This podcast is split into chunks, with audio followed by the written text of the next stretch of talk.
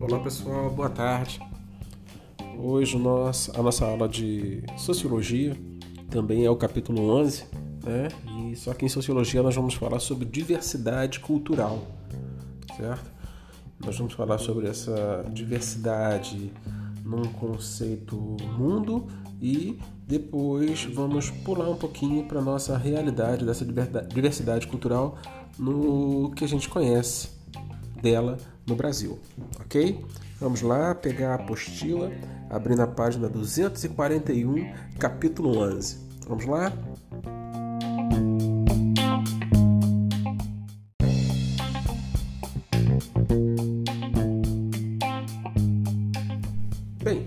Começarmos a falar sobre cultura e civilização, nós temos que lembrar de alguns conceitos já falados antes, como positivismo, evolucionismo, certo? É, é, temas esses bastante em voga no decorrer do século XIX, que inclusive, inclusive vão é, é, influenciar diretamente as questões da nossa proclamação da República né, aqui no Brasil e assim também como o pensamento é, iluminista europeu que vai sofrer aí um certo revés com essas correntes aí filosóficas, certo? Que estão trabalhando aí dentro desse período, vão trabalhar dentro desse período do século XVIII até o início do século XX. É, sendo assim, essa ideia de civilização é exatamente o que vai pautar aquele ideal imperialista do final do século XIX e início do século XX, que posteriormente vai dar até a, motivos para a Primeira Guerra Mundial, onde as nações ditas civilizadas, baseadas no seu evolucionismo, no seu eurocentrismo, ou até etnocentrismo, podemos dizer assim, melhor, né, vão achar que não só o território do continente africano, assim como boa parte do continente asiático, são excelentes para que eles os dominem. Então, essas nações imperialistas, né, que vão ser forjadas a partir do século XIX, vão partir para dentro desses territórios, procurando sustentação para o seu modo operandi, né, para o seu modo de vida, que estava vivendo ali a segunda revolução industrial e estava em busca não somente de mais matéria-prima, como também de mercado consumidor, território e, junto disso, zona de influência, né? que nós podemos analisar até os dias de hoje, quando a gente vê aí boa parte dos países do continente africano falando línguas nativas do continente europeu. Né? Isso ainda é um resquício muito grande existente desse período imperialista. Período esse que se iniciou durante o século XIX e vai terminar aí com o período da descolonização afroasiática, já na metade do século XX.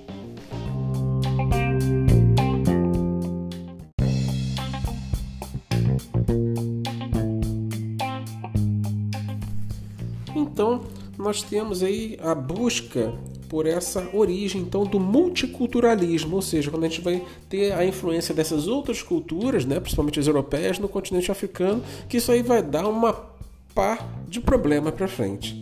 No livro de vocês, a gente tem a figura aí do Martin Luther King, né, que foi um ativista dos Estados Unidos, que lutou pela igualdade racial, promovendo então esse ativismo pacífico levando ele a receber até o Prêmio Nobel da Paz em 1964.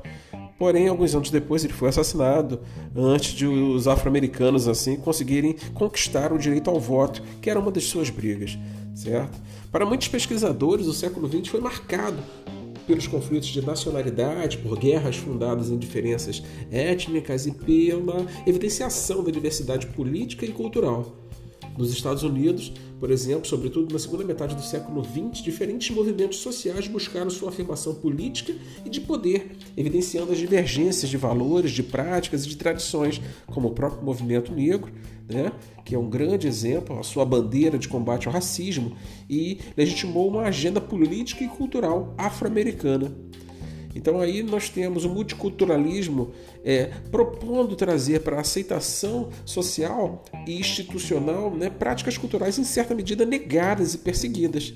Nesse sentido, é, se busca difundir atividades culturais pouco divulgadas e que carreguem a marca de uma nação, favorecendo a homogeneização cultural sob a tutela de uma cultura dominante. Aonde que nós podemos ver isso, por exemplo, falando no caso do Brasil. Quando você visita a Bahia, quando você vai na cidade de Salvador, você vê ali uma presença forte né, da cultura negra, até por ter sido um dos berços da escravidão no Brasil, mas antes de mais nada você vê a valorização dessa cultura por aqueles que lá residem.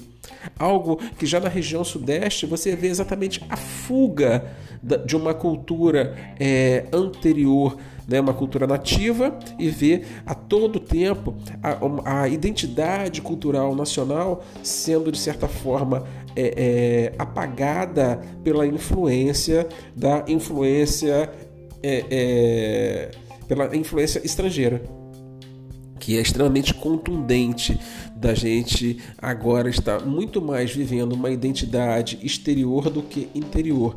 Não se busca na região sudeste uma identidade com os povos nativos, e sim com os povos que vêm influenciando diretamente com esse modo operacional imperialista.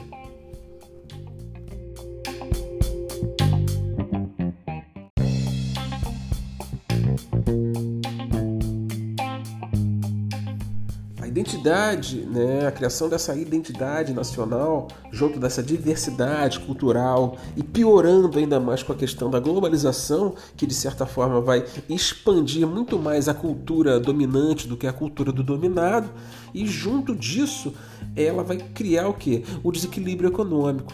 A globalização, a força das grandes nações sobre as nações, digamos assim, dominadas, ela é um processo irreversível que tem como lado positivo o favorecimento da diversidade e o lado negativo que vai ser o quê? A geração de um desequilíbrio econômico cada vez mais visível, considerando que os países da melhor economia acabam se beneficiando mais, uma vez que eles têm a marca cultural difundida em países menos desenvolvidos, como é o nosso caso. Né? Então a gente termina sempre consumindo muito mais a cultura do, do outro do que exaltando a nossa cultura. Então, é nós vamos ter alguns países se protegendo disso. Você vê a, Fran a França se protege muito disso na atualidade.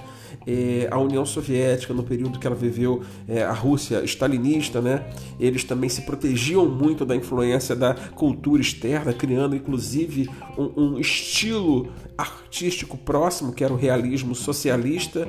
A Alemanha nazista também é, é, era extremamente implacável com as minorias étnicas, né, como judeus e ciganos, e estavam sempre fechando aquele pessoal ali no seu espaço e favorecendo muito mais a sua cultura, assim como também a própria revolução cultural, no caso chinês, com Mao Tse Tung, que também vai favorecer muito mais as expressões culturais tradicionais, né, e trazer é, uma realidade própria com alguns desvios, claro, a gente não está falando exaltando nenhum desses regimes totalitários que já, que já que ocorreram ou que ocorrem no mundo, mas sim a proteção cultural. Esse, esse é o tema né, dessa diversidade e da onde a globalização alcança e da onde eles conseguem se proteger para que não percam a sua identidade.